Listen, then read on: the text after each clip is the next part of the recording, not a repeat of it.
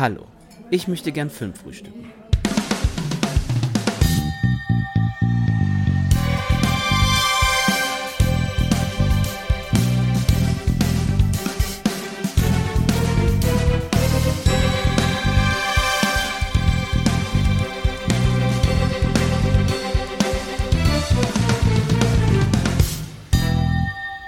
Hallo und herzlich willkommen zur ersten Episode von A Year in Horror, unserem neuen Podcast-Format von Filmtoast. Ich bin der Patrick und an meiner Seite darf ich heute den Daniel begrüßen. Hi Daniel. Hallo Patrick, herzlich willkommen zurück. Ja, danke schön, danke schön. Es war eine sehr, sehr entbehrungsreiche Zeit und ich freue mich sehr, wieder mit dir sprechen zu dürfen und das auch noch aufzunehmen.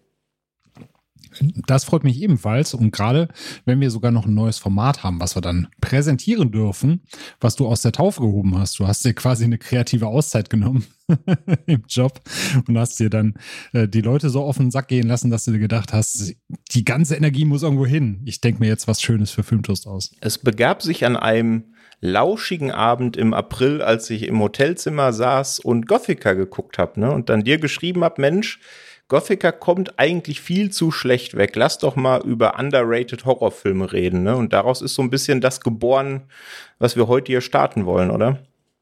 Genau, weil du dir gedacht hast, nur über underrated reden, das wäre doch irgendwie witzlos. Wäre doch auch schön, wenn man dann quasi noch einen Top-Pick mit dazu nimmt und vielleicht gleichzeitig noch einen Geheimtipp. Aber das für alle Dekaden zu machen, wäre natürlich auch ein bisschen viel. Und deswegen haben wir uns gedacht, wir picken uns quasi ein Jahr des Horrors raus und gehen das so ein bisschen staffelmäßig durch. Und wir haben uns eben schon darüber unterhalten, dass das eine sehr schwierige Findungsphase war, wie wir jetzt die Folgen und Dekaden auf Staffeln und Folgen aufteilen. Und da sind wir, glaube ich, selber ein bisschen durcheinander gekommen. Das sind wir ja. Ihr habt's ja schon an der Titel, an dem Titel unserer heutigen Folge gesehen. Das ist die erste Episode in der ersten Staffel hier in Horror und wir sprechen über das Jahr 2011. Denn wir haben vor, in ganzen zehn Staffeln über 50 Jahre Horrorfilm zu reden. Und zwar von 1970 bis 2020. Und in der ersten Staffel erwarten uns die Einserjahre. Das heißt, wir fangen mit 2011 an. In der zweiten Episode geht's dann um das Jahr 2001, dann 91, 81 und dann 71. Dann geht's in die zweite Staffel mit 2012, 2002, 92 und so weiter und so fort. Und das Ganze vor dem Hintergrund, dass wenn wir einfach die Jahre von vorne oder von hinten durchdekliniert hätten, hätten wir jetzt eine Menge Folgen am Stück von recht alten Filmen beziehungsweise recht neuen Filmen gehabt und das wollten wir ein bisschen durchmixen, ne? Genau, einmal, dass man verschiedene Dekaden hat und äh, es ja wirklich auch, sag ich mal, Formeln gibt, die sich in allen Genres so ein bisschen etabliert haben über die Jahre hinweg. Und wenn wir jetzt dann weiß nicht, sechs Folgen hintereinander Filme besprochen hätten, die versucht hätten, Scream zu kopieren, dann wäre das, glaube ich, ein bisschen langweilig geworden. Das stimmt. Scream auch ein ganz guter Hint äh, auf, de, auf einen der Filme, die heute hier besprochen werden, denn du hast es schon gesagt, wir wollen uns im, Gru im Grunde, da wir heute zu zweit sind, das muss nicht in jeder Folge so sein, wir haben auch schon den einen oder anderen Gast, die eine oder andere Gästin in der Pipeline. Das heißt, es kann auch mal sein, dass ihr Episoden hört, wo wir zu dritt sitzen. Heute sind es derer sechs Filme, weil wir eben zu zweit sind. Jeder von uns hat seinen Best in Class 2011 Horrorfilm dabei. Jeder von uns hat sein Underrated 2011 Horrorfilm dabei und sein Top Secret, sprich sein Geheimtipp 2011. Und wir hoffen, dass da sechs nette Filmchen für euch dabei sind, die ihr vielleicht auch noch nicht alle gesehen habt und deswegen wieder Futter für eure Watchlist dabei ist, ne? Genau, das ist das Ziel, weil es kann nie genug Futter auf einer Watchlist sein. Und wir kennen das ja alle die Abende, wo man da sitzt und sich denkt, was kann man denn anschauen? Aber ich glaube, gerade im Horrorfilmgenre ist es ja so, dass da auch viel, viel Crap dabei ist. Und man immer froh ist, wenn man jemanden hat, der einem sagt, ey, der Horrorfilm, der ist gut, den kannst du dir mal anschauen. Oder wir direkt sagen, na, das ist vielleicht auch gar nicht so gut oder liegt dir vielleicht gar nicht so schön. Deswegen ist es, glaube ich, ganz gut, wenn wir dann noch ein bisschen Beistand leisten und für die verschiedenen Dekaden ein bisschen Futter für die Watchlist liefern. Absolut, ja. Und heute widmen wir uns dem Jahr 2011. Das heißt, es ist jetzt schon elf Jahre her. Und Horrorfilme sind ja ein bisschen auch immer Kinder ihrer Zeit. Ich hoffe und denke, dass das auch im Rahmen unserer Episoden über die nächsten Wochen und Monate so ein bisschen rauskommt. Und deswegen haben wir initial mal geschaut, ja Mensch, was war denn so 2011? Ich meine, das ist jetzt elf Jahre her, das ist vielleicht auch nicht mehr so präsent. Und wenn man sich da mal ein bisschen umguckt, dann war das Jahr 2011 international vor allem durch den arabischen Frühling geprägt, also diese Welle an Protesten, Aufständen, Revolutionen in den Ländern der arabischen Welt, die sich da gegen ja äh, das die fehlende Mitbestimmung, gegen die Korruption und gegen die verbreitete Armut aufgelehnt haben. Das ist tatsächlich schon elf Jahre her. Und was auch elf Jahre her ist, ist äh, die Katastrophe von Fukushima. Und das hat mich dann tatsächlich überrascht, weil das hätte ich irgendwie ein bisschen näher an unserer heutigen Zeit verortet. Ging es dir da auch so? Ja, tatsächlich. Ich hätte auch gedacht, dass das gar nicht so lange zurückliegt. Aber da siehst du auch mal, wie die Zeit rennt.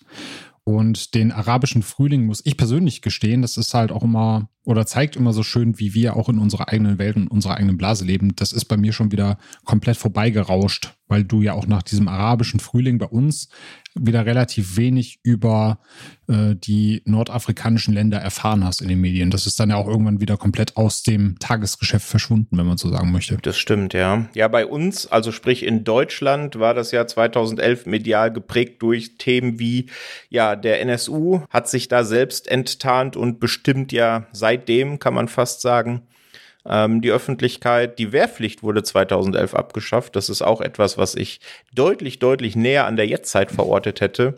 Und die Gutenberg-Affäre hat damals dazu geführt, dass sich auch bis heute Politikerinnen und Politiker mit Plagiatsaffären ähm, ja, konfrontiert ja. sehen. Das nimmt ja auch äh, keinen Abbruch, ne? Auf jeden Fall, da kommt ja auch immer wieder was Neues ans Licht, was, was mich immer wieder fasziniert. Ja, aber gut, äh, das ist ja seitdem die Politikerinnen und Politiker die Schulbank gedrückt haben, beziehungsweise die Unibank, äh, ist es ja auch schon ein bisschen her. Von daher wundert mich das auch nicht, dass da immer noch mal ein bisschen nachkommt. Aber das wird den neuen Generationen Politikerinnen und Politikern vielleicht eine Lehre sein, äh, sage ich. Und dann muss ich hier an Ah, ist der Name schon wieder entfallen, unseren äh, CDU-Schnösel denken, der ja auch wieder in irgendwelchen Affären drin, drin gesteckt ist. Ja, ich denke, das wird uns noch noch lange begleiten. Ähm, wenn man mal ein bisschen so in die Kino- und Filmlandschaft schaut, mal ein bisschen abseits vom Horror, was hat denn so 2011 stattgefunden? 2011 hat tatsächlich die Harry Potter Filmreihe ihr Ende gefunden. Die Twilight Saga hat ihren Anfang gefunden und in der Fast and Furious Filmreihe kam der ja zumindest von vielen nach dem ersten so der bestrezipierte Film ins Kino, nämlich Fast Five. Nachher kommen wir natürlich so eher zum Horrorsegment, aber wie ist denn das bei dir, Daniel? Was verbindest du denn mit 2011? Hast du da irgendwelche Dinge, die dir da direkt in den Kopf kamen, als wir gesagt haben, Mensch, erste Episode 2011? Oder ähm, an, was, an was denkst du, wenn du an das Jahr zurückdenkst? Ja, das waren so ein paar Sachen. Einerseits habe ich die Euro-Krise natürlich noch sehr präsent. Das ist tatsächlich auch schon wieder so lange her, dass die Bild damals gesagt hat, die pleite Griechen, in Anführungszeichen, sollen uns doch bitte ihre Inseln verkaufen und solche Späße. Äh, das Breivik-Attentat äh, ist tatsächlich auch 2011 stattgefunden. Das hat ja auch äh, Gesamteuropa erschüttert, was dann da in Norwegen passiert ist. Und ähm, was ich halt noch sehr präsent habe aus dem Jahr aus persönlichen Gründen, ist, dass ich 2011 nach Köln gezogen bin. Ich habe meine erste eigene Wohnung hier gehabt. Äh, habe zwar 2010 schon in Köln gearbeitet, bin aber 2011 erst dann nach Köln gezogen. Und das war tatsächlich dann auch für mich ein ganz besonderes Jahr, was den Film angeht, weil ich dann angefangen habe, wenn man in Köln wohnt, dann kann man das auch einfacher machen, die Kölner Kinolandschaft zu entdecken und dann äh, des Öfteren auch äh, Kinofilme hier in Köln zu gucken. Ja, sehr schön. Ja, bei mir war es tatsächlich das letzte Jahr, äh, in dem ich noch im beschaulichen Sauerland gelebt habe, bevor ich dann 2012 in die große weite Welt, sprich München, gezogen bin, in der ich ja, äh, wo ich ja jetzt immer noch wohne. Und auch da habe ich dann angefangen, ja Mensch, äh, zu sehen, Mensch, es gibt ja doch mehr als ein Kino in der näheren Umgebung. Ne? Und es gibt dann doch ja. nicht nur diese drei Filme in den drei Sälen, was ist denn dieses Dolby Surround? ja, ganz komisch, ganz komisch war das. Nee, deswegen war das Jahr 2011 und das habe ich jetzt in der Vorbereitung auf die Folge auch gemerkt, eins, wo ich tatsächlich auch im Horrorgenre noch gar nicht so tief verankert war. Deswegen hatte ich einiges an Genrefilmen aus dem Jahr nachzuholen, äh, bevor wir hier heute in unsere Episode gehen konnten. Ging dir das auch so oder hast du noch alles präsent, was du heute mit in die Folge gebracht hast? Bei den größeren, bekannteren Titeln schon aber ich bin ja immer noch so ein kleiner Novize oder, oder dein Padawan, was das Horrorgenre angeht. Du leitest mich ja auch noch in diverse Abgründe und diverse äh, Rabbit Holes rein, was das Genre angeht. Äh, deswegen hatte ich da viele Titel auch noch nicht auf dem Schirm und habe es ja auch noch nicht gesehen. Aber die großen Dinge, äh, die waren natürlich damals, standen die schon auf der Liste. Also Scream 4, über den wir heute schon reden, oder The Cabin in the Woods, der ist auch 2011 rausgekommen. Die waren mir auf jeden Fall schon präsent. Und ich habe aber noch ganz viele andere schöne Sachen gesehen, die äh, unabhängig von dieser Folge jetzt auf meiner Watchlist landen werden, weil die sich ziemlich spannend anhören. Mhm. Genauso ging es mir auch. Und das er sagt schon ein bisschen was zu dem Modus. Also wir sind jetzt nicht danach gegangen, was oder nicht zwangsläufig, was kam 2011 in die deutschen Kinos, sondern was hat als Produktionsjahr 2011 da stehen. Also für diejenigen unter euch, die bei Letterboxd aktiv sind, da könnt ihr einfach nach Horrorfilmen aus dem Jahr 2011 suchen und das ist dann die Quelle, aus der wir uns bedienen. Also da nicht drauf versteifen, wenn wir jetzt gleich einen Film nennen, wo ihr dann sagt, ja Mensch, der kam doch erst Januar 2012 ins Kino. genau, ja. Das kann gut sein, ist uns aber egal. Richtig. Und auch wenn wir gleich Filme besprechen, da nehme ich mich selber schon mal in Schutz, wo man sagt, ey, das ist doch kein Horrorfilm. Äh, wir sind auch danach gegangen, ob das Ganze dann als Horrorfilm klassifiziert worden ist, zumindest äh, als Teildisziplin. Das haben wir, glaube ich, schon genug Disclaimer vorangeschickt und du hast ja schon eine ganz schöne Brücke gebaut und über die wollen wir doch direkt mal gehen. Wir starten nämlich mit Best in Class, also unserem ersten Segment, in dem wir beide unsere Lieblingshorrorfilme aus eben dem Jahr 2011 mitgebracht haben. Und da hast du einen Film dabei, den ich tatsächlich noch nicht gesehen habe. Also den kannst du mir jetzt präsentieren. Mal schauen, ob er dann am Ende deines Segments auf meiner Watchlist landet.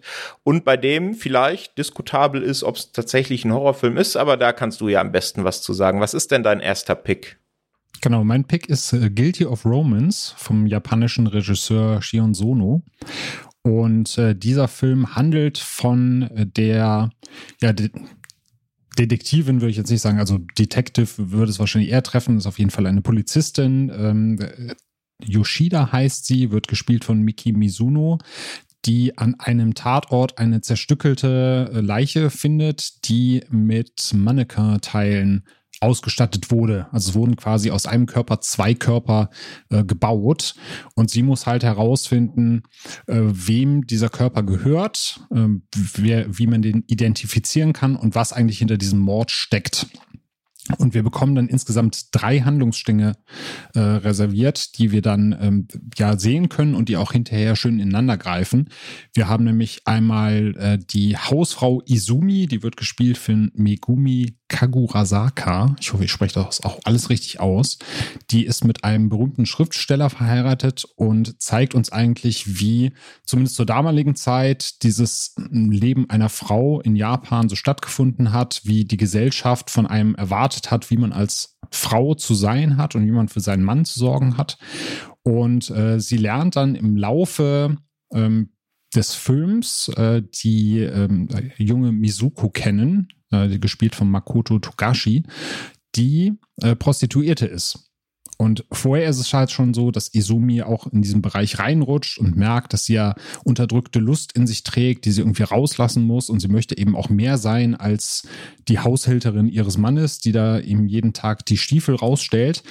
Und wir driften halt innerhalb dieses Films eben mit diesem Mord als Damoklesschwert darüber in ja die Sexworker-Szene Japans ab. Und das Ganze ist eben eine Gesellschaftskritik auch am Japan der damaligen Zeit, an, an der Sicht auf Sex an sich, auch nur ein bisschen an der Prüdität, die da ähm, herrscht oder die Prüderie, die in Japan herrschte und natürlich auch am Frauenbild. Und jetzt ist halt das Spannende, das Ganze wird halt so als ähm, Horror-Thriller-Romanze beschrieben. Und äh, ich habe mir trotzdem als Horrorfilm mit rausgepickt, weil da halt ja schon ein paar blutige äh, Szenen drin sind, gerade dieser Leichenfund am Anfang und der auch viele Horrorelemente in sich trägt, sei es jetzt die musikalische Inszenierung oder die Art und Weise, wie Charaktere inszeniert und eingeführt werden. Und ich finde, das hat halt auch einen sehr psychologischen Horror-Effekt. Also es gibt da keine Jumpscares oder ähnliches oder irgendwas Übernatürliches, sondern das Ganze ist halt einfach so dieser Alltagshorror, gesellschaftlicher Horror, der da gezeigt wird.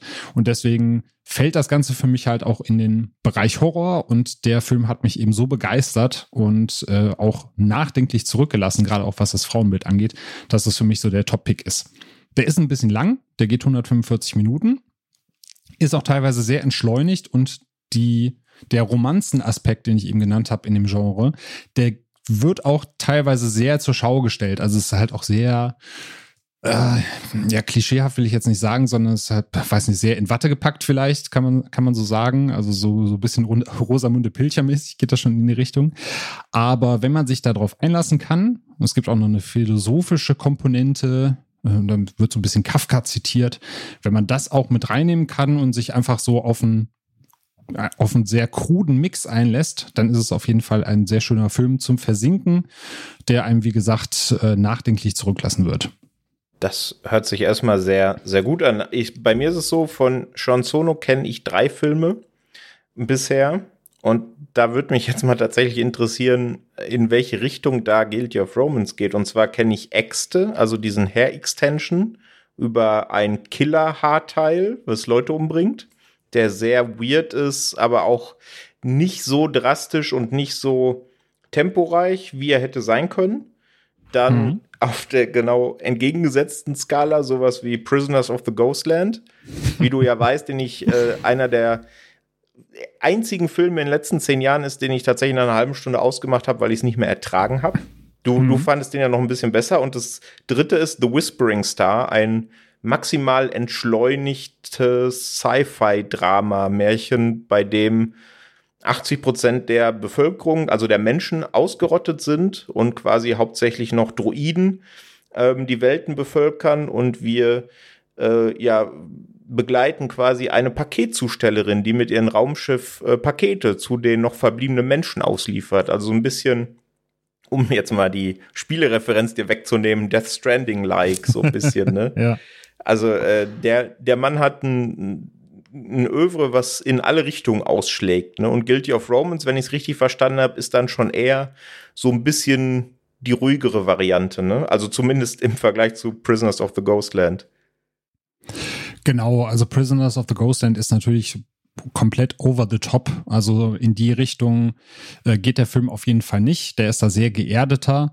Du hast da auch keine übernatürlichen Elemente oder irgendwas Fiktives drinne, sondern das bezieht sich tatsächlich wirklich auf die damaligen Zustände in diesen äh, Sexvierteln, die es da in Japan gab.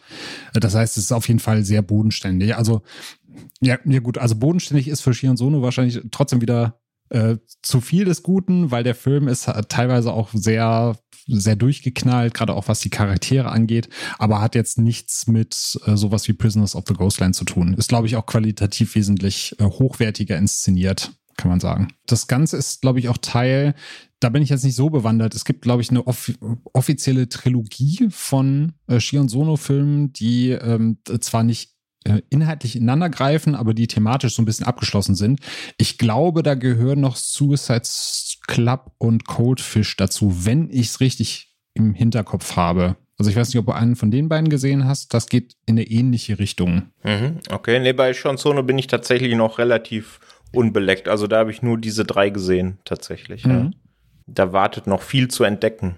Und vielleicht fange ich tatsächlich mit Guilty of Romance an, denn es ist relativ leicht, den zu schauen, weil ich glaube, der ist bei Prime im Abo enthalten, oder? Also ich habe den jetzt über Apple TV geschaut. Äh, da habe ich mir den günstig erstanden. Ich glaube, da kostet, glaube ich, gerade 6,99 oder so. Also geht auf jeden Fall. Ah, perfekt. Genau. Und ich habe gerade noch mal geschaut. Aktuell ist er tatsächlich auch im Prime Video Abo enthalten. Also stand ja Anfang Juni 2022. Wenn ihr jetzt direkt Bock habt, euch den Best-in-Class-Pick vom Daniel anzuschauen, dann geht rüber zu Prime und äh, teilt uns danach gerne eure Meinung mit, ob ihr ähnlich begeistert seid. Genau. Und ich äh, korrigiere noch kurz, also ist offiziell die, die Hate Trilogy, ist der, der Name dieser Trilogie. Und äh, mit Coldfish lag ich schon richtig, aber Love Exposure ist noch äh, der, der erste Film davon. Also Love Exposure, Coldfish und Guilty of Romance bilden diese Hate Trilogy bei Shion Sono. Ah, verstehe. Ja, Love Exposure hört man auch immer, immer, immer wieder, dass man den unbedingt gucken soll, ne? Mhm. Und Anti-Porno. Also es ist äh, auf jeden Fall eine breit gefächerte Filmografie, die man sich da geben kann. Sehr schön. Also Guilty of Romance, der Best-in-Class-Pick von dir für 2011. Bei mir wird's, äh, denke ich, ein bisschen popkultureller, wenn man so will, bisschen bekannter, denn es ist relativ stumpf, was ich mir hier ausgesucht habe, denn es ist der vierte Teil der, wie ich finde, besten Slasher-Reihe überhaupt. Und das will viel heißen, denn da gibt es ja einige. Und ja, dann ist eh klar, es ist der letzte Film, bei dem Wes Craven Regie geführt hat, bevor er ja 2015 leider verstorben ist. Und zwar Scream 4 hat ja im letzten Jahr oder war es Anfang diesen Jahres äh, den Nachfolger bekommen, Scream 5. Der fand ich nicht ganz so stark war wie der vierte, denn den vierten mag ich sehr, sehr, sehr gerne. Den finde ich nur ein Müh schlechter als den ersten weil der erste halt immer noch so diesen Legendenstatus bei mir hat, aber schon deutlich besser als den dritten. Obwohl den dritten mag ich auch wegen seiner Weirdness ist, hat der schon so ein ganz eigenes Standing. ja. Ja, auf jeden Fall ein bisschen Pipe dabei, der dritte. ja, der, der dritte wird auch besser, je häufiger man den guckt. Also ich durfte ja vor einiger Zeit bei den Kollegen von Ruhe im Saal an äh, ihrer Besprechung des Scream-Franchises teilnehmen. Und da habe ich mir die im Vorhinein auch nochmal alle angeschaut. Und ich muss wirklich sagen, Scream 3 wächst mit jedem Watch, weil man dann die Schwächen schon kennt, man weiß, ach, gleich kommt diese dusselige Szene mit ihrer Mutter, die dann als Geist irgendwie wieder da ist. Und da hat man schon keinen Bock drauf, dann kann man das besser separieren vom Rest des Films, finde ich. Ja, und in Scream 4, ganz kurz zum Inhalt, aber es dürfte, denke ich, ja, weiß ich nicht, 80, 90 Prozent unserer HörerInnen vermutlich eh bekannt sein. Äh, wir sind wieder in Woodsboro, 15 Jahre später. Sydney ist mittlerweile rehabilitiert, hat ein Buch geschrieben, geht gerade auf Tour, auf Lesetour mit dem Buch, ähm, wohnt dazu bei ihrer Cousine Jill und während sie da in Woodsboro ist, beginnen die Morde erneut. Also potenziell wahrscheinlich ein Trittbrettfahrer oder ein neuer Mörder hinter der Ghostface-Maske. Man weiß es nicht, aber auf jeden Fall ist die alte Crew wieder mit dabei. Also wir haben wieder Dewey, David Arquette, wir haben wieder Gail, Courtney Cox, die ja alle drei auch im neuen Teil als ja Legacy Cast, wie es so schön oder unschön heißt, wieder mit dabei sind. Und ja, 2011, das heißt, hier halten soziale Netzwerke Einzug in diese ähm, ja schon 1996 gestartete Slasher-Reihe. Und ich finde, das hätte auch, um ein äh, sehr modernes äh, Wort zu bemühen, cringe werden können, wurde es aber nicht. Also es hat sich da relativ gut eingefügt, finde ich. Und ich mag da vor allen Dingen den sehr ernsten Ton. Also gerade wenn man äh, back-to-back -back den dritten und den vierten guckt, ähm, dann wird es einem wirklich bewusst, wie gritty und ernst der vierte ist. Er hat großartige Kills, wie ich finde. Er führt mit Kirby eine tolle Figur ein, die auch nicht so nervig ist, wie äh, Slasher-Charaktere ja manchmal sind. Das Einzige, was ich dem Film so ein bisschen ankreide, aber auch da kann ich mit jedem Mal gucken, mehr drüber hinwegsehen, ist äh, Deputy Judy Hicks, also die ja so ein bisschen Deweys Rolle mehr oder minder als ja Aspirantin einnimmt im vierten Teil. Die hat so ein paar ganz merkwürdige Szenen. Ich erinnere mich da an eine Szenerie, in der sie ähm, so langsam ins Bild tritt aus dem Dunkeln raus, ja, wo genau. man dann denken soll, dass sie der Killer ist und dann wird es ganz komisch aufgelöst. Also ich weiß nicht, da wussten sie, glaube ich, nicht so richtig, wohin mit der Figur. Aber da kann ich drüber hinwegsehen. Also da hat Scream 4 tatsächlich ganz knapp gewonnen vor The Cabin in the Woods, ähm, den ich auch sehr mag, den man auch immer wieder gucken kann. Aber Scream 4 ist, finde ich, zumindest so, äh, wenn man auch den im Gesamtkontext der ganzen Scream-Reihe sieht, für mich der beste Horrorfilm 2011. Ja, da kann ich auf jeden Fall sehen, warum du den gepickt hast. Und bei mir steht er generell auch in dieser Serie ganz hoch im Kurs. Ich musste mich direkt an die Szene erinnert fühlen, als du sie gerade genannt hast, wie sie aus dem Schatten in, im, im Treppenhaus tritt und dann sagt, Erinnerst du dich an mich? Wir haben damals bei Peter Pan zusammen gespielt. Ich war die Tinkerbell oder irgendwie sowas. So einen ganz komischen Dialog, den sie da von sich lässt. Wo man dann auch denkt, okay, was führt sie da jetzt im Schilde? Also ich weiß, wo Wes Craven damit hin wollte, aber das wirkte schon, schon sehr cringy. Gerade weil du eben auch schon gesagt hattest, der restliche äh, Part von Screen 4 ist ja sehr, sehr ernst. Geht ja auch schon mit dem, mit dem großartigen Intro los, ne? Das hast du vorhin im Vorgespräch nochmal gesagt. Dann hatte ich es direkt wieder präsent mit diesem Film im Film im Film, der ja so diese Metaebene nochmal ja auf in ganz andere Sphären hebt. Das fand ich schon sehr, sehr gelungen und auch sehr, sehr hart mit den Kills. Da ist direkt, wie, wie sagt man so schön, der Ton gesettet. genau, ja. Für den Film, ja. Da weiß man, wie der Hase läuft. Da weiß man, wie der Hase läuft. Also, Strich drunter, unsere Best-in-Class-Picks 2011 sind bei dir Guilty of Romance und bei mir Scream 4.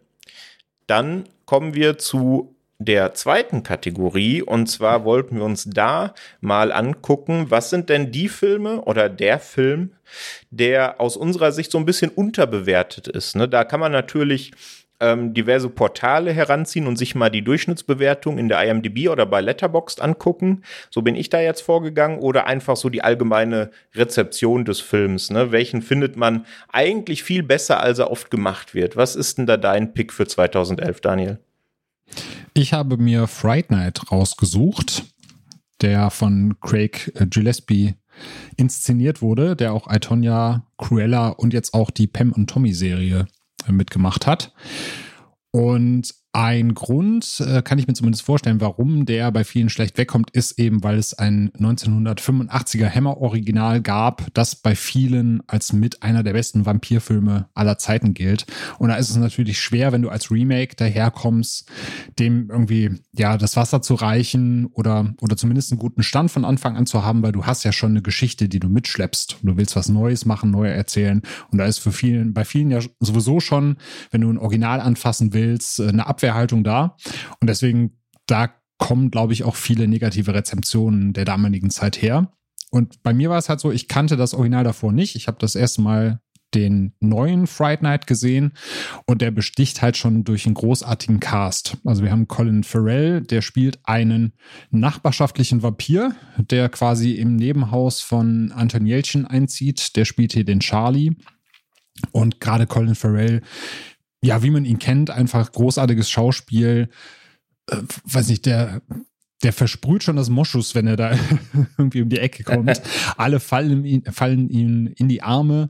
Äh, ich glaube, man sieht ihn das erste Mal auch im Unterhemd schwitzend äh, irgendwas mit der Schaufel machen. Ich glaube, der arbeitet gerade in seinem Vorgarten oder ähnliches.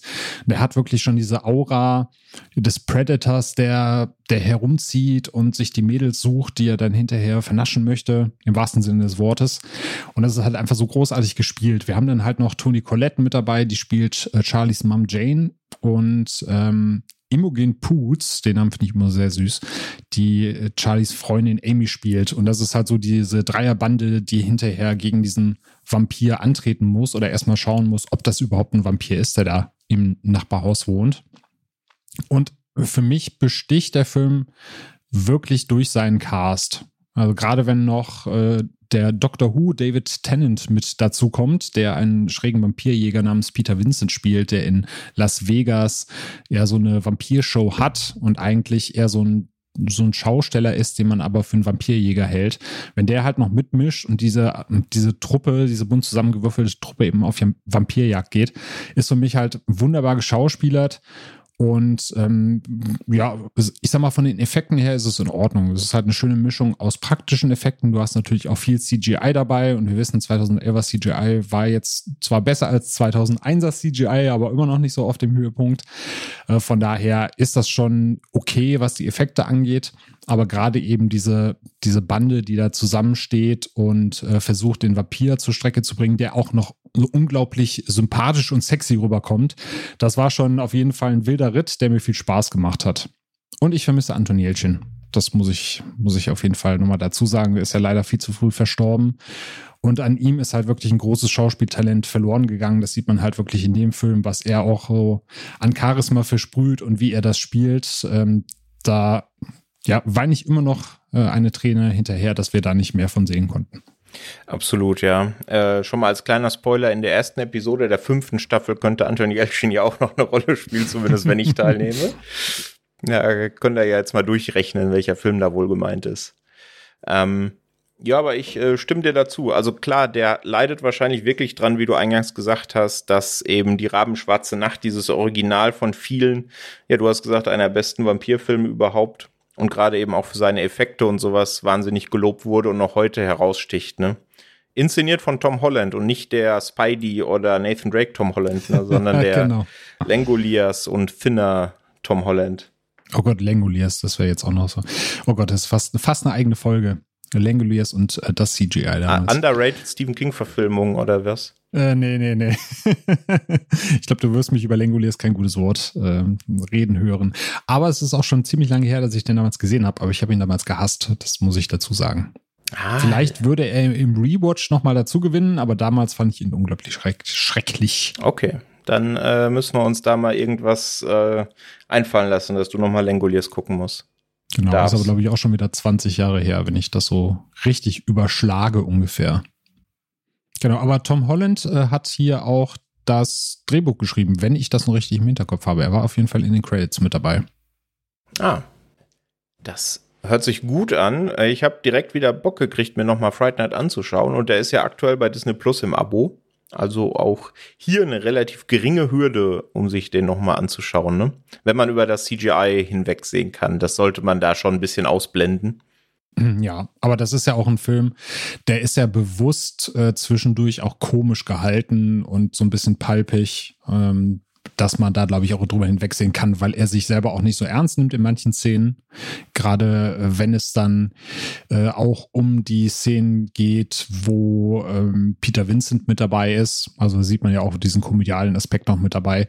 Ich glaube, dann ist das halt auch nicht ganz so schlimm, als wenn sich der Film jetzt als super ernsten Vampir-Slasher verkaufen würde und man sähe da billiges CGI. Dann geht das, glaube ich.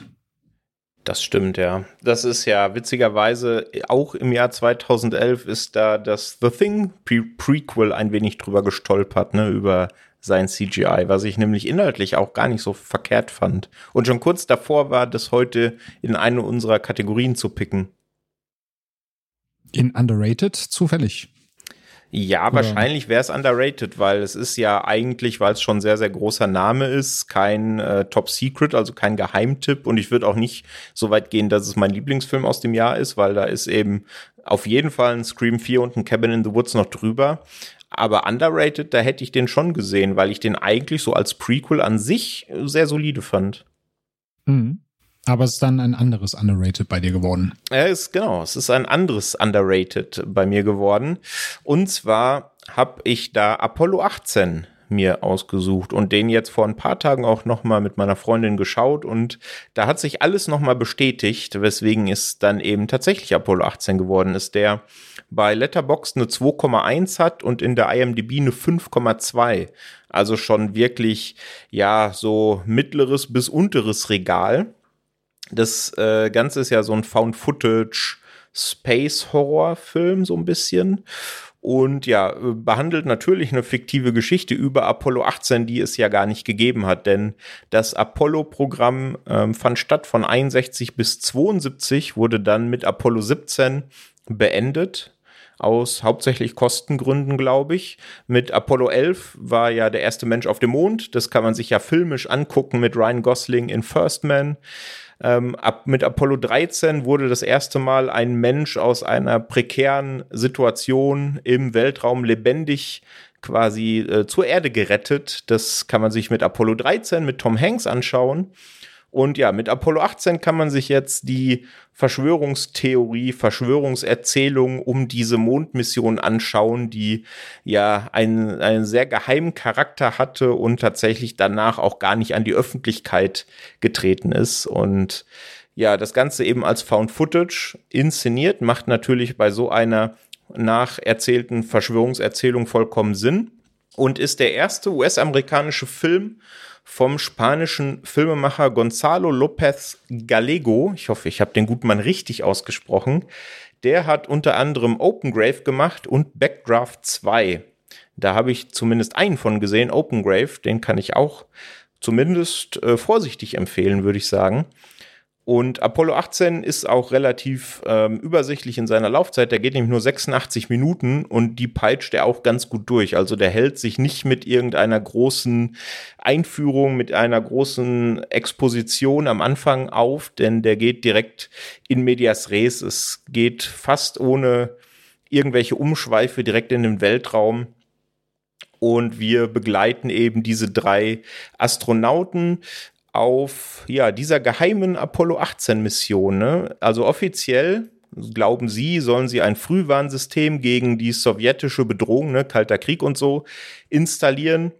Aber inoffiziell steckt da natürlich ein bisschen was anderes hinter, was ich jetzt nicht spoilern möchte. Auf jeden Fall landen die drei, beziehungsweise zwei von ihnen landen mit der Kapsel auf dem Mond, auf der Mondoberfläche und der andere ist im Orbit und beobachtet das Ganze und auf dem Mond entdecken die dann eine weitere Landekapsel, allerdings der Russen, also der Kosmonauten, finden aber keinen Kosmonauten, zumindest erstmal nicht, und stellen dann so nach und nach ihre Mission in Frage, ob das denn wirklich drum geht, hier irgendein Raketenabwehrsystem oder ähnliches zu installieren oder ob das Verteidigungsministerium mit dieser Apollo 18 Mission doch irgendwas anderes im Schilde führt. Ähm, und dem ist natürlich so, äh, wer hätte es gedacht, sonst gäbe es wahrscheinlich keinen Film. Ja, auch in der Schauspielriege sind es eben hauptsächlich diese drei Astronauten, äh, gespielt von Robin Christie, der hat äh, in sehr, sehr vielen Serien mitgespielt. Dann haben wir noch Ryan Robbins dabei, den kennt man auch aus dem Serienkosmos in Riverdale, recht aktuell, oder im Warcraft-Film, den hatten wir ja, glaube ich, auch in unserer ersten Folge zur Spieleverfilmung kurz angerissen, ne? Wenn ich mich recht entsinne. Und als drittes haben wir Lloyd, Owen und den kann man bald in der Amazon Herr der Ringe Serie Die Ringe der Macht sehen. Ich weiß zwar nicht in welcher Rolle, aber da wird man ihn, wenn man Apollo 18 kennt, wiederentdecken können. Und ja, also wie gesagt, im Rewatch hat sich jetzt noch mal alles bestätigt. Ich hatte den abgespeichert als sehr atmosphärischen kleinen, ja, Found Footage Horrorfilm äh, mit eben so einem kleinen Sci-Fi ähm, Aspekt und der hat auch ganz Found Footage Blair Witch Style so eine kleine virale äh, Werbekampagne am Anfang gehabt. Also es gab da so eine Internetseite lunatruth.com. Da konnte man draufgehen. Das bringt jetzt nichts, wenn ihr es jetzt in den Browser eingibt, denn die Seite ist down. die war, glaube ich, nur 2011, 2012 online. Und da ist man dann eben direkt redirected worden auf die Seite zum Film. Und das Ganze hat einen sehr coolen Look, wie ich finde. Also da haben sie sich auch extra Kameras aus den 1970er Jahren geschnappt, um das Ganze zu filmen, um da eben diese ja stimmige Found-Footage-mäßige Optik äh, dem Ganzen zu geben. Das funktioniert und zahlt absolut auf die Atmosphäre ein, genauso wie die Tatsache, dass der Film überhaupt keinen Score hat. Also man fühlt sich da wirklich, als wäre man eben mit diesen zwei Kollegen auf dem Mond und der eine ist ja im Orbit, ähm, fernab von allem. Und da gibt es eben, wie gesagt, auch keine Musik, die das Ganze irgendwie auflockert. Da baut sich sehr schnell eine sehr große Bedrohung auf. Und der Film macht auch nicht den Fehler, zumindest eine sehr lange Zeit, nicht den Fehler, die Bedrohung sehr präsent zu zeigen. Ne? Also es ist ja das Typische, was wir oft bei Horrorfilmen sagen, dass die besonders dann gruselig äh, sind und spannend sind, wenn man diese Bedrohung immer nur erahnen kann und nicht sieht. Das macht er einen relativ langen Zeitraum, zumindest der Film. Und ja, ich mag den einfach. Der ist, der geht gut durch. Ne? 90 Minuten hält sich nicht mit groß mit irgendwelchen äh, Charakterstudien auf. Äh, man weiß, was man hat. Und deswegen war er jetzt genauso gut, wie ich eine Erinnerung hatte. Ich habe mir jetzt, ich glaube, dreieinhalb oder vier gegeben, also schon deutlich mehr als die zweieinhalb, die er im Durchschnitt hat bei Letterboxd. Deswegen dachte ich, passt da hier ganz gut. Der ist aktuell leider nirgendwo im Abo inklusive, aber man kann ihn eben auf den gängigen Portalen, also bei Prime oder bei iTunes leihen für drei oder vier Euro und auch die Blu-ray für die Sammlerinnen und Sammler unter uns ähm, ist relativ günstig aktuell zu haben. Und ja, definitiv Tipp von meiner Seite. Er hat mich jetzt so ein bisschen an Underwater erinnert, wo du ihn beschrieben hast. Wenn man jetzt vom Found Footage ein bisschen absieht, aber wenig Score, die Bedrohung, die nicht gezeigt wird, diese abgeschlossene, ja, fast schon hermetische, äh, das Areal, wo sich alles abspielt, klang schon so ein bisschen Underwater-mäßig. Absolut, ja. Ich meine, allein das Setting ist ja ähnlich zumindest. Ne? Klar, es könnte physisch nicht weiter entfernt voneinander sein, ne? auf dem genau, Grund, ja. Äh, tiefsten Grund des Meeres auf der Erde oder eben auf dem Mond, aber tatsächlich dieses entrückte Setting ist ja sehr, sehr ähnlich, ne? Ja, definitiv. Deswegen, ja, wer Underwater mag, wer generell Found-Footage-Kram mag, der sollte da auf jeden Fall einen Blick riskieren. So viel zu unseren underrated Tipps, also von dir Fright Night im 2011er Remake, von mir Apollo 18. Kommen wir doch zu der Top Secret Kategorie. Also was sind so unsere Geheimtipps? Da natürlich wie immer bei Geheimtipps der Disclaimer vorab, das ist immer eine Frage der Perspektive. Also wenn jetzt einer unter euch ist, liebe Hörerinnen und Hörer, der nichts anderes gut als Horrorfilme am Tag zehn Stück, der wird wahrscheinlich äh, mit auch mit unseren zwei Picks jetzt gähnend vor seinem Abspielgerät sitzen und sich denken, ja Mensch, worüber reden die denn da? Das kenne ich doch alles schon. ja. Ähm, aber es ist ja ein neues Format. Wir nähern uns mal langsam an und ihr könnt uns ja spiegeln, ob es wirklich Geheimtipps sind, die wir hier dabei haben. Deswegen, Daniel, was hast du denn mitgebracht? Also wenn wir irgendwann 2005 ankommen, dann werde ich meinen eigenen Horrorfilm als Geheimtipp rauspacken, weil den hat, glaube ich, bis auf zehn Personen niemand gesehen. das ist ein wirklicher Geheimtipp. Aber ich habe jetzt für diese Folge nach Fright Night Sleep Tight ausgesucht von Oha. Regisseur Jean Balaguero, der durch die Rec-Reihe bekannt ist oder als Co-Schöpfer der Rec-Reihe. Und äh, in diesem Film begleiten wir äh, Louis Toussaint, der einen Hausmeister spielt, nämlich César. Der ist in einem Wohnkomplex in Barcelona angestellt. Und in diesem Wohnkomplex wohnen, ja, neben betuchteren Menschen ähm, und äh, ein paar Startups, die da arbeiten. Da wohnt auch die hübsche Clara, die von Marta Etura gespielt wird. Und zu der hat er eine ganz besondere Beziehung. Wer sich jetzt gar nicht spoilern lassen möchte, der spult mal äh, kurz 30 Sekunden vor. Aber das Ganze passiert auch schon innerhalb so der ersten 10, 15 Minuten. Und zwar ähm, ja, fühlt er sich von Clara so sehr angezogen, dass er zwar in ihrem Bett morgens aufwacht, man vielleicht am Anfang denkt, ah, wir haben ein kleines Techtelmächtel miteinander, aber nein, Clara weiß nichts von César, äh, beziehungsweise sie weiß nicht davon, dass César in ihrem Bett aufwacht, weil César gerne hingeht und abends dafür sorgt, dass Clara äh, ja, narkotisiert wird und äh, dann schläft, während er sich dann zu ihr ins Bett legen kann. Und aus dieser unangenehmen Vorstellung, dass du in deinem Bett einschläfst und eigentlich nicht mitbekommst, dass jemand anderes die ganze Nacht da ist, äh, entspinnt sich dann eben ein sehr spannender Horrorfilm, äh, der aber auch zwischendurch die Perspektive wechselt, weil wir immer sehr nah an César dran sind und gleichzeitig so einen verwirrenden Gefühlscocktail erfahren aus einerseits Mitleid César gegenüber, weil wir lernen, was es für eine Person ist und er als Hausmeister entsprechend natürlich auch als kleinstes Rädchen in diesem Getriebe von vielen Menschen auch einfach ignoriert wird, obwohl er jeden Tag da ist und ihnen die Tür aufhält. Auf der anderen Seite aber natürlich auch Abscheu entwickeln, weil er halt in bester Horrormanier in ihr Haus eindringt, beziehungsweise ihre Wohnung eindringt und abends dann Dinge anstellt in diesem Haus und mit ihr, die wir uns in unseren kühnsten Träumen eben nicht ausmalen wollen. Und diese Spannung hält tatsächlich wirklich auch bis zum Schluss und ähm, das Ende hat mir wirklich einen Schlag in die Magengrube versetzt. Und ich habe danach noch immer noch da gesessen und gedacht, okay, das haben sie jetzt nicht gemacht, das ist jetzt nicht passiert. Aber da wird ja ein gewisser Stil den ganzen Film über durchgezogen.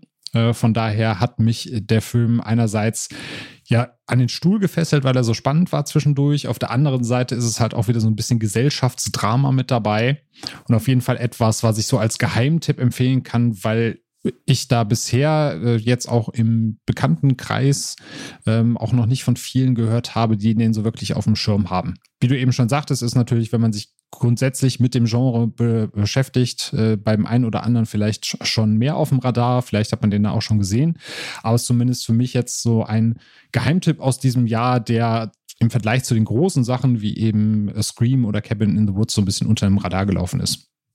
Ja, dem ist eigentlich wenig hinzuzufügen. Also hättest du ihn nicht genommen, hätte ich ihn genommen. Haben wir ja schon im Vorhinein drüber gesprochen. Ich mag den sehr, sehr, sehr gerne. Es ist einfach für mich so die Definition von kleiner, fieser Horror-Thriller, ne? Ja, definitiv. Genau, ja. Also richtig, richtig gut. Ähm, also die Spanier können sowas einfach. Das zeigt sich immer wieder.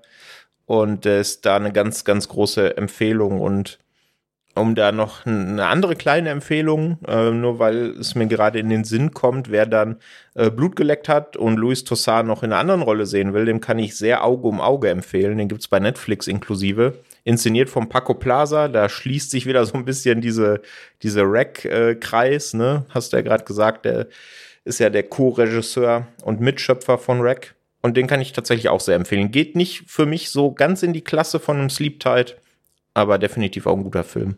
Mhm.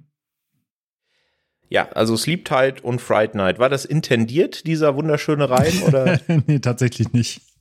Ich habe noch geguckt, ob ich als Best Pick vielleicht noch was nehmen kann, was sich reimt, aber da hat dann die Liste nichts mehr hergegeben. Naja, ich meine, wir haben ja jetzt noch 49 Folgen vor uns. In einer der 49 kriegen wir das bestimmt hin. Da kriegen wir bestimmt einen Hattrick hin, ja. ja, erstens bin ich jetzt sehr froh, dass du damit kein Wortspiel mit meinem Vornamen gemacht hast. Und zweitens kommen wir damit zu meinem äh, Top Secret oder Geheimtipp, den ich tatsächlich jetzt erst in der Vorbereitung zu unserer heutigen Folge kennengelernt habe, den ich vorher noch nicht gesehen habe, der mir aber vom Cover her schon irgendwie jahrelang zumindest unterbewusst bekannt war. Ich weiß, kann auch gar nicht so richtig zuordnen, warum. Ob das noch aus meiner Videothekenzeit stammt, weil 2011 äh, habe ich noch in der Videothek gearbeitet Weiß ich nicht, kann sein. Auf jeden Fall ist es ähm, der zweite Langfilm von einem Regieduo, was relativ bekannt ist, zumindest in Genrekreisen, nämlich Alexandre Boustillot und Julien Maury, und zwar Livid. Und die beiden haben ähm, neben Livid noch Inside gemacht. Den, den haben wir zumindest, glaube ich, kurz in unserer Martyrs-Episode angerissen, denn der kommt ja auch so aus dieser New French Extremity ähm, Welle. Genau. Und hat da ein relativ hohes Ansehen. Da haben sie noch Among the Living gemacht, der ja auch so ein bisschen äh, in diesen Gewässern fischt. Sie haben eine Episode zum zweiten Teil von ABCs of Death beigesteuert und hatten natürlich auch schon einen prominenten Auftritt hier bei uns im Filmtoast Podcast mit Leatherface von 2017. Den haben sie nämlich gemacht. Und ganz aktuell The Deep House. Äh, Live It dauert 92 Minuten, ist ab 16 freigegeben und ist durchaus ein ganz schön harter, fieser Horrorfilm. Auf der Packung steht irgendwo Horrormärchen. Ich weiß nicht, es hat so ein bisschen was Märchenhaftes. Allerdings, wenn man Horrormärchen sagt, dann denkt man oft, also ich denke zumindest oft an Guillermo del Toro. Genau, Panzerlabyrinth fällt mir da direkt als erstes ein. Genau, ja. Inhaltlich kann man das schon so sehen, vom Setting her, von der Prämisse her, aber ist deutlich härter als die Del Toro-Filme. Ähm, wir sind hier in einem französischen Küstenörtchen bei Livid und wir lernen Lucie kennen und die ähm, ja will als Altenpflegerin ähm, jobben und hat da ihren ersten Tag und äh, lernt an ihrem ersten Tag Miss Yessel kennen. Das ist eine sehr betagte ältere Dame, die bettlägerig ist und die ganze Zeit ein Beatmungsgerät tragen muss und sich auch gar nicht mehr artikulieren kann und dann eben gepflegt wird.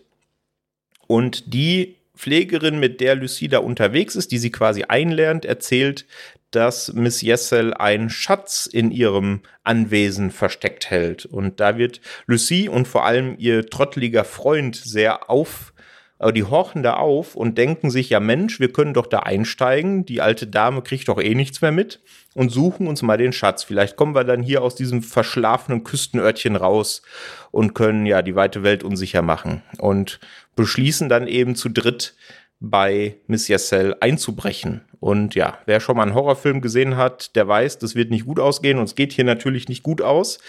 Auch da will ich nicht viel zu viel vorwegnehmen, denn der ist, finde ich, von vorne bis hinten spannend. Also gerade wenn es dann tatsächlich in das Haus geht, der hält sich auch nicht zu sehr mit äh, Vorgeplänkel auf. Und er ist wahnsinnig hübsch gefilmt, finde ich. Und das ist nicht immer so, wenn man in dem, ja, in diesem französischen Terrorkino zu der Zeit unterwegs ist. Ich erinnere da nur an Frontiers, der aus heutigen Gesichtspunkten wirklich grausig aussieht, finde ich. Klar, er will das auch so ein bisschen, weil eben diese eklige Stimmung da ein bisschen unterfüttert wird, aber demgegenüber sieht Livid wirklich hervorragend aus. Er hat durchaus auch ein paar Jumpscares, die sitzen. Er ist richtig blutig und alles oder fast alles mit wirklich praktischen Effekten. Also vor allem im Finale gibt es da einen Effekt, da sitzt man dann schon so ein bisschen mit äh, heruntergeklappter Kinnlade da und denkt sich, hui, damit hätte ich jetzt nicht gerechnet, dass es nochmal so rund geht und das auch noch so gut aussieht. Deswegen, ähm, ja, große Empfehlung an der Stelle. Es gibt auch so ein paar Easter Eggs im Film, die will ich, weiß ich nicht, ob ich die verraten will. Also äh, zu einem anderen Horrorfilm, der mit Sicherheit in einer unserer Episoden hier nochmal zur Sprache kommt, wird da referenziert und auf einen Film aus dem Halloween-Franchise, der wahrscheinlich hier nicht zur Sprache kommen wird, wird referenziert und wahrscheinlich noch auf ein paar andere, die ich jetzt nicht entdeckt habe. Also da definitiv große Empfehlung. Da muss man jetzt kein großer Freund von dieser New French Extremity Welle sein, weil der jetzt auch nicht so harte Themen verhandelt, wie das ein Martus beispielsweise macht oder wie die beiden es mit Inside gemacht haben. Das ist einfach ein klassischer Genrefilm, äh, der eben sehr blutig und sehr splatterig teilweise daherkommt. Und den kann man sehen bei Prime Video, wenn man da den Bloody Movies Channel, sehr passender Titel, abonniert. Da gibt's ja auch diese Gratis-Zeiträume, 14 Tage, da kann man sich den angucken.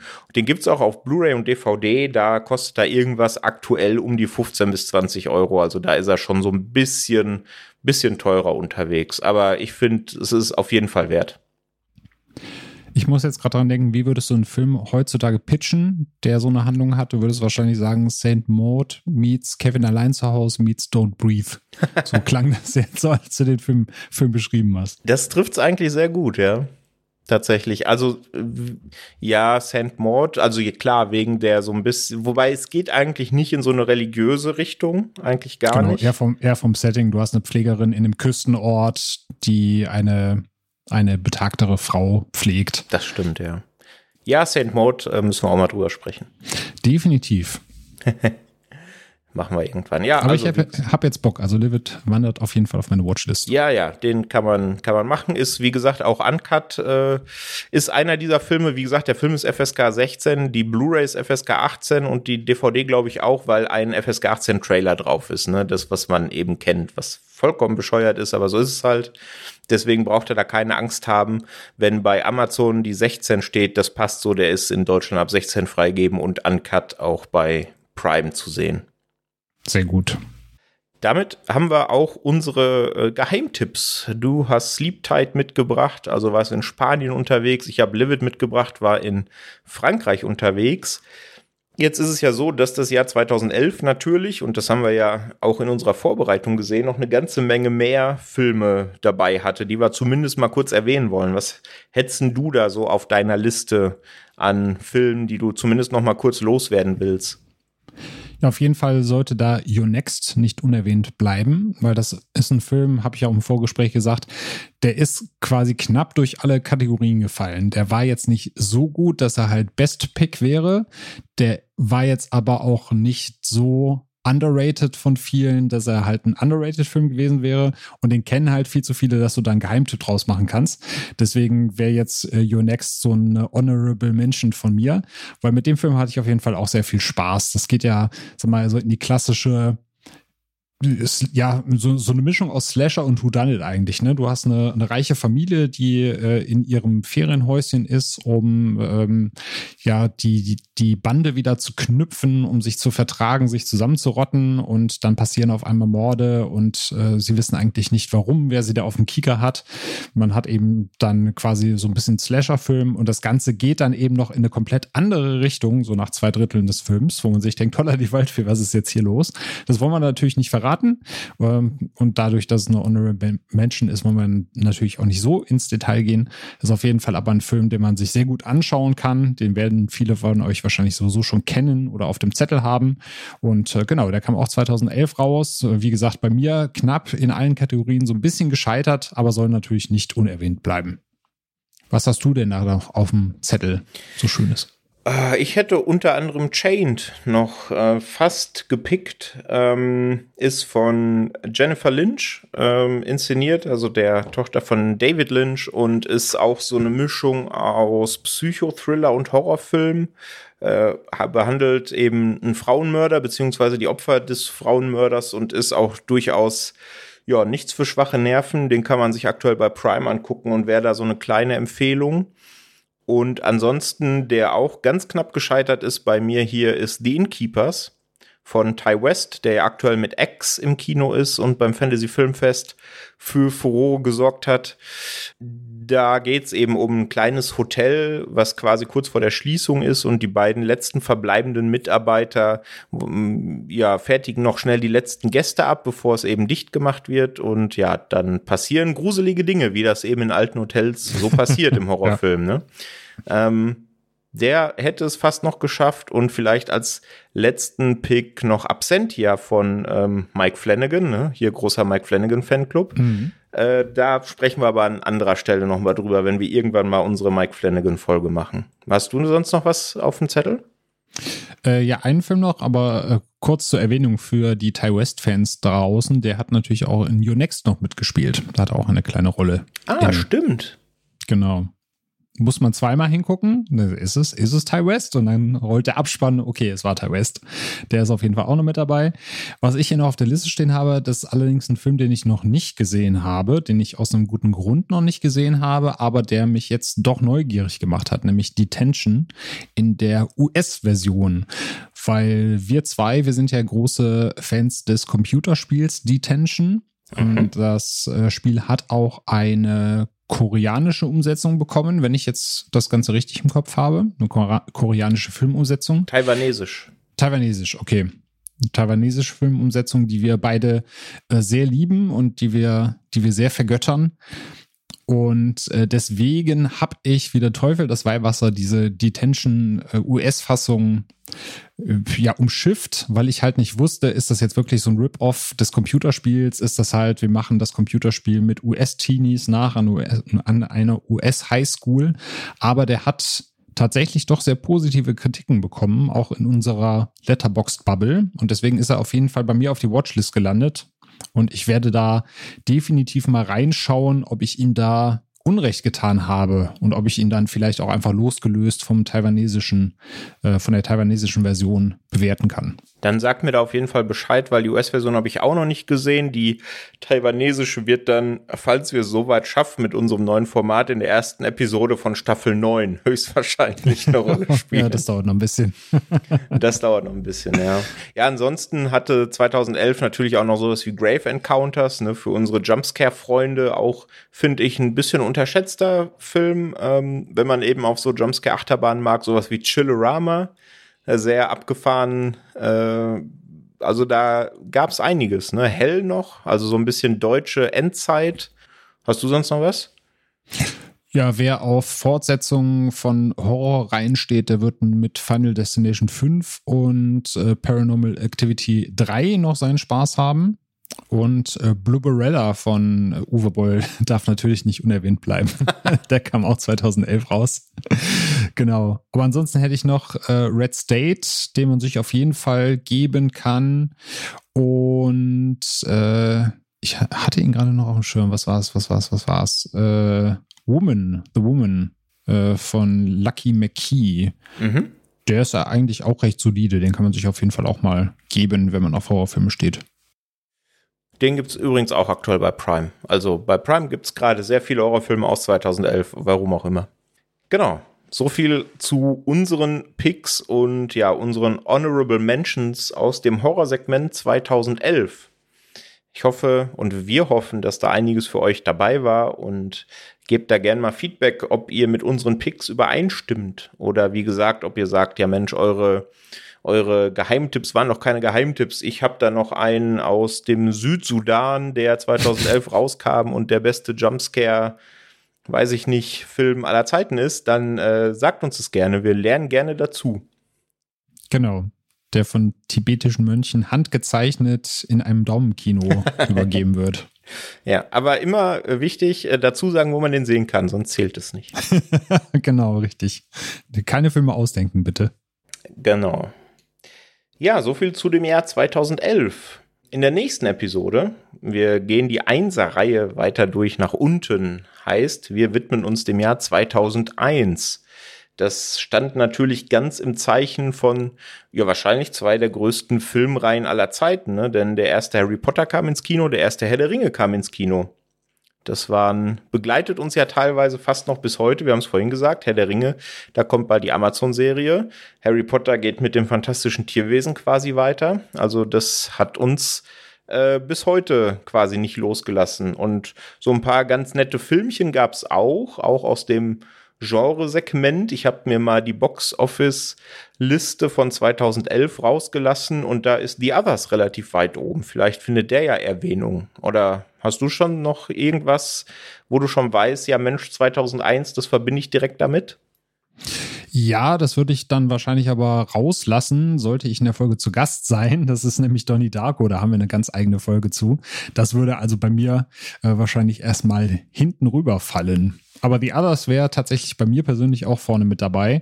Äh, ich muss spontan an 13 Geister denken, aber das war jetzt kein Film, den ich hier im Rahmen erwähnen würde, weil wir reden ja über gute Filme. Deswegen würde der wahrscheinlich erstmal hinten rüberfallen. Aber ich sehe gerade auch äh, Suicide Club von Shion Sono. Das ist auch 2001 erschienen. Das wäre vielleicht nochmal ein Comeback wert.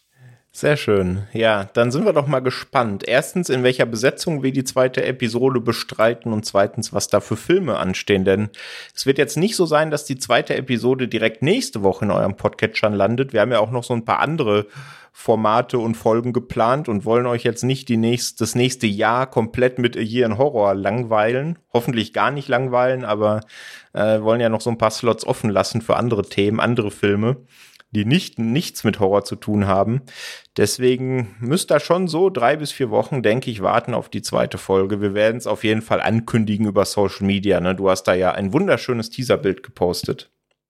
Ja, vielen Dank. Genau. Wir wollen natürlich auch schauen, dass wir euch dann schon mal so einen kleinen Teaser mitgeben, wenn eine neue Folge erscheint und ihr dann auch so ein bisschen mitraten dürft, welche Folgen beziehungsweise welche, welche Filme wir denn da besprechen in der jeweiligen äh, Episode. Und dann gilt natürlich, wenn ihr sagt, ihr wollt mehr von dem Format, so nach dem Motto, nicht alle vier Wochen, wenn schon alle drei Wochen oder sowas, oder ihr wollt es gar nicht, sagt uns gerne Bescheid. Wir freuen uns immer über euer Feedback. Genau so ist es damit hast du quasi schon das perfekte Schlusswort äh, in den Äther rausgeschickt. Da schließe ich mich doch einfach an. Ich bedanke mich bei dir, Daniel. Hat großen Spaß gemacht. Ja, gleichfalls. Schön, dass du wieder da bist und hat mir eine Freude gemacht, wieder mit dir quatschen zu dürfen. Fühlt sich auch gut, wieder zurück zu sein. ja, sehr gut. Von dem her hoffen wir, dass ihr auch Spaß hattet mit der Folge. Wir hören uns in der nächsten Woche auf jeden Fall wieder da mit einem anderen Thema, aber wir hören uns mit Sicherheit auch in der zweiten Episode von A Year in Horror. Dann gehen wir ins Jahr 2001. Bis dahin. Tschüss. Tschüss.